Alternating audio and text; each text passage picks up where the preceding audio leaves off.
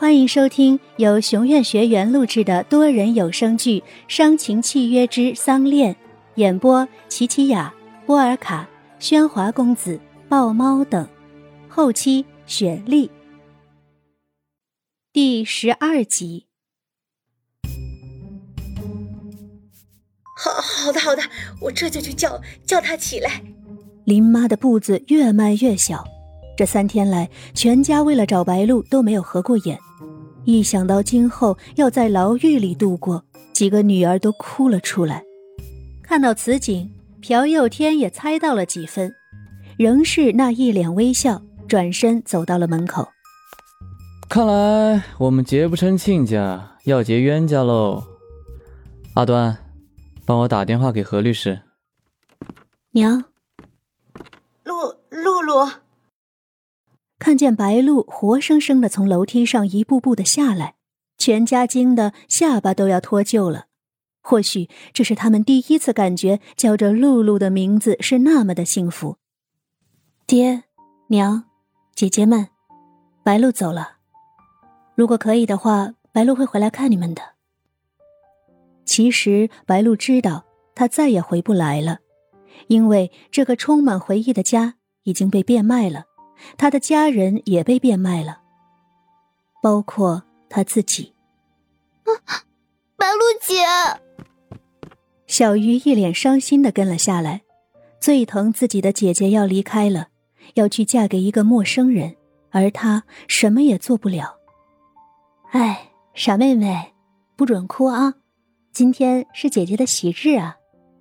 白露还如往常一样亲昵的揉着小鱼的头发。似乎什么事情都没有发生过，脸上是笑着的。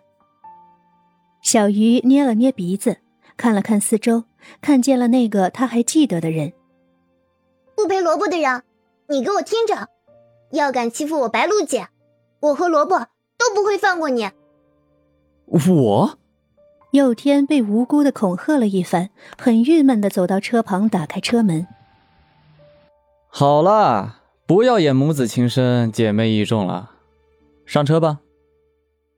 白露姐，我送送你。嗯。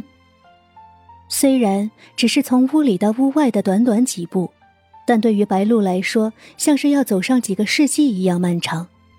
白露有太多的不舍，这里的人，这里的泥土，这里的空气。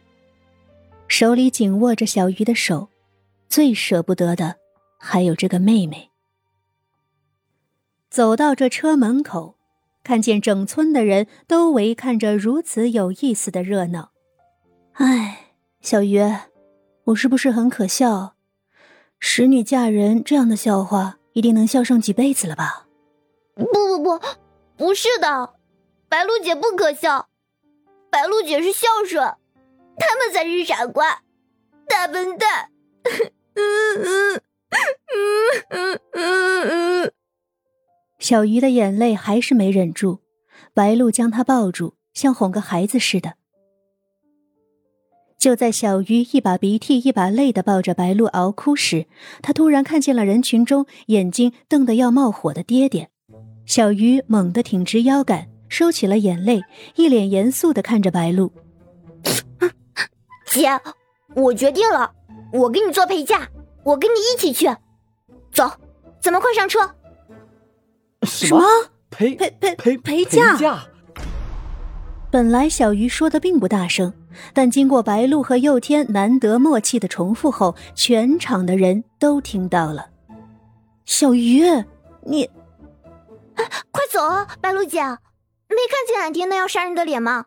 我和你私逃出来，回家我连鸭毛都不剩了。哦哦。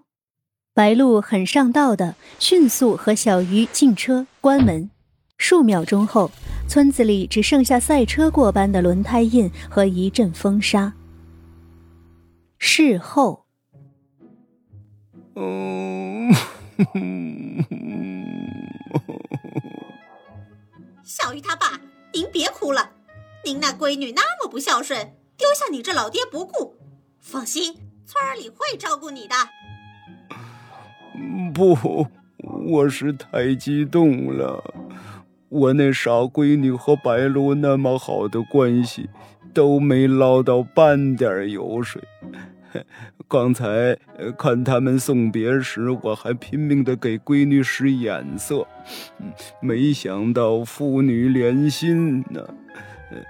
她终于看懂了，总算进城喽。去的还是香港，还是和最有钱的大户人家，我太欣慰了。啊，说什么呢？啊，这爹怎么这样？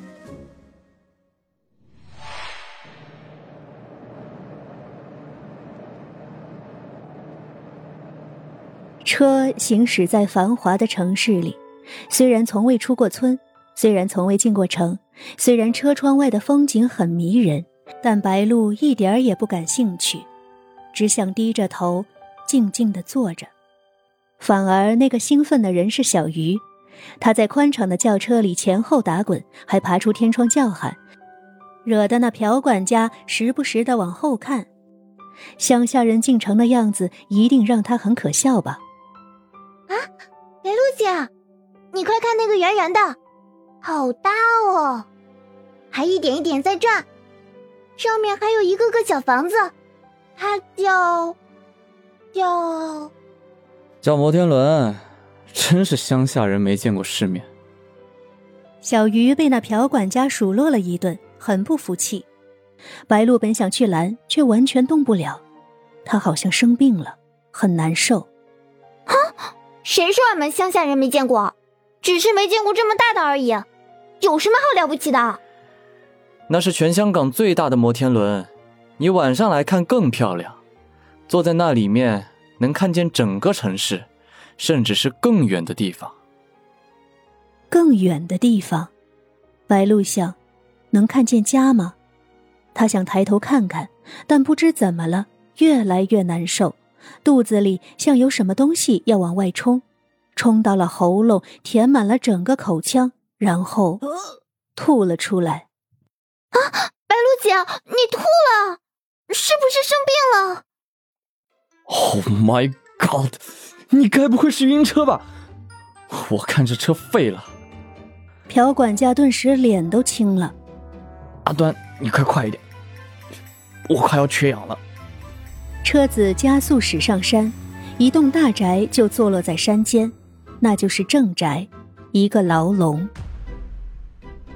朴管家急忙奔向了房间洗澡，白鹿和小鱼笔直笔直地立在硕大的客厅里，一步都不敢动，生怕踩脏了地板或碰坏了东西。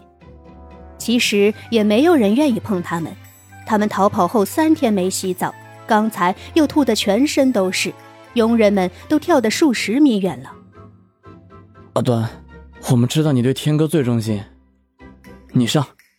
呃，道义呀，道义，我这是为了谁呀？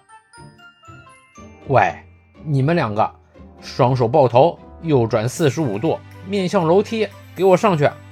请和我保持一定距离。你们可以保持沉默，因为你们所说的一切。都会成为污染正宅的毒气，快上去！他们就这样被斥吼着进了房间。那个叫阿端的给他们放了热水，丢下两套衣服就甩门走了。他们蹲在华丽的大浴缸里，水的温热正好，很舒服。小鱼给白露洗擦着，浴室里很安静，谁都不知道他们接下来要面对的是什么。本集内容到此就结束啦，我是小鱼，感谢大家收听，记得订阅哦。